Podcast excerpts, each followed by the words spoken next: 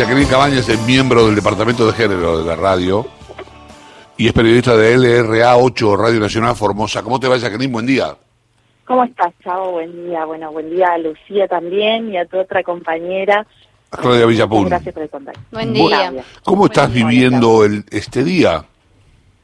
Mira, acá en Formosa hay un movimiento muy interesante, estamos como con mucha expectativa porque si bien, bueno, todos tenemos, todas tenemos nuestra actividad eh, laboral, pero estamos muy pendientes, ¿no? Sabemos que hay una vigilia eh, que ya se propuso desde el día de ayer, y bueno, hay mucha expectativa con respecto a la votación eh, que se va a estar realizando en el Congreso, así que bueno, muy muy motivadas el día el día de hoy a las 18 horas hay una actividad en la Plaza San Martín, justamente que eh, se convocó desde los diferentes frentes, las diferentes organizaciones eh, de mujeres en nuestra provincia, así que hay un movimiento muy, muy interesante, hay una alegría en el aire. Bien, y, el movimiento allí en Formosa es, recién me lo mencionaste la pasada, es importante, se juntan, se reúnen periódicamente. Sí, mira, nosotros la verdad, nosotras la verdad que venimos eh, trabajando hace tiempo, eh, se realizan distintas eh, actividades. Este año por ahí estuvo muy parado, como todos sabemos, por el contexto mundial en el que vivimos, ¿no? Pero la verdad que hay actividades muy interesantes. hasta hace poco se proponían todas las actividades por medio de las redes sociales, de manera virtual. pero bueno, ahora que hay un poquito más de flexibilización, no sé si sabrás, en Formosa eh, está prácticamente todas las actividades eh, flexibilizadas, a, pesar de, tener un buen estatus sanitario, ¿no? Como que se cuida mucho eso, entonces nos vamos, nos, nos, convocamos, pero siempre, bueno, manteniendo el, distanciamiento, el uso de barbijo y, bueno, y además las más cuestiones sanitarias que hacen al protocolo. Jacqueline, ¿qué tal? Lucía te saluda.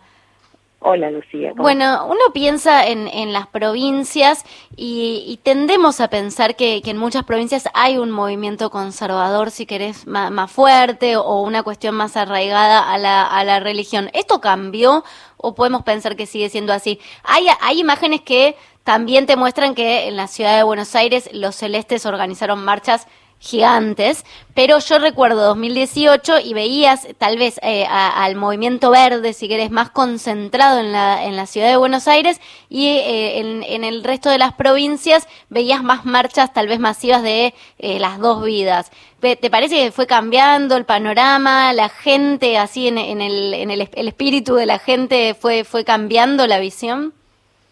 Sí, sin duda. Mira, a mí me parece que tiene que ver con, con recibir información nomás, porque una vez que vos eh, te informás y entendés cómo es el tema y, y, te das cuenta que es una propuesta mucho más amplia, que en realidad no es solo, no habla solamente de, del aborto legal, sino también eh, de una premisa que es eh, educación sexual, la ESI, por eso es que se insiste tanto en el acceso a los métodos anticonceptivos.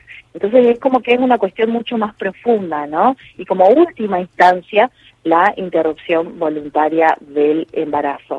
Realmente Formosa es una provincia, hay que decirlo, muy conservadora, eh, eh, es muy religiosa además, entonces por ahí cuesta un poco estas cuestiones, pero al entender que son cuestiones de salud pública y no de creencias religiosas, es como que de alguna manera hay cierta apertura.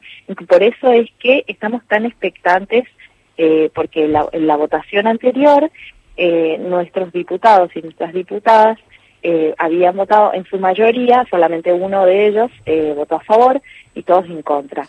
Entonces, bueno, eh, ante esta apertura es que estamos tan tan expectantes, ¿no? Para ver, bueno, de qué manera eh, vota Formosa.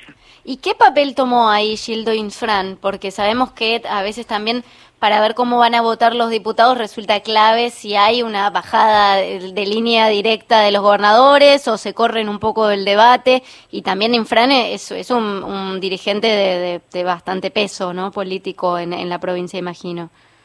Sí, sí, sin duda. Eh, de hecho, eh, no, no, no vamos a cantar el voto de nadie, pero eh, tenemos un, un, dirigente a, quien más, digamos, le, creemos que tiene una postura a favor de la interrupción voluntaria del embarazo es de un partido contrario, digamos, al oficialismo en nuestra provincia, ¿no?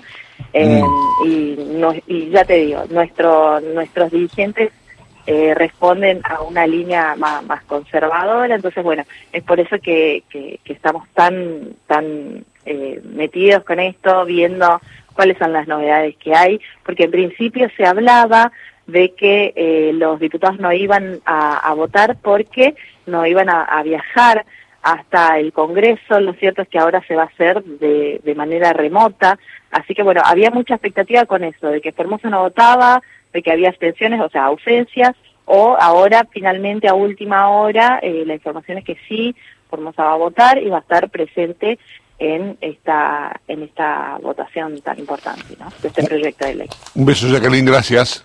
Muchas gracias, Chavo, que tengan buen día. Hasta Jacqueline Cabañas es periodista de LRA8 Radio Nacional Formosa. Vamos volando al informativo de las 11.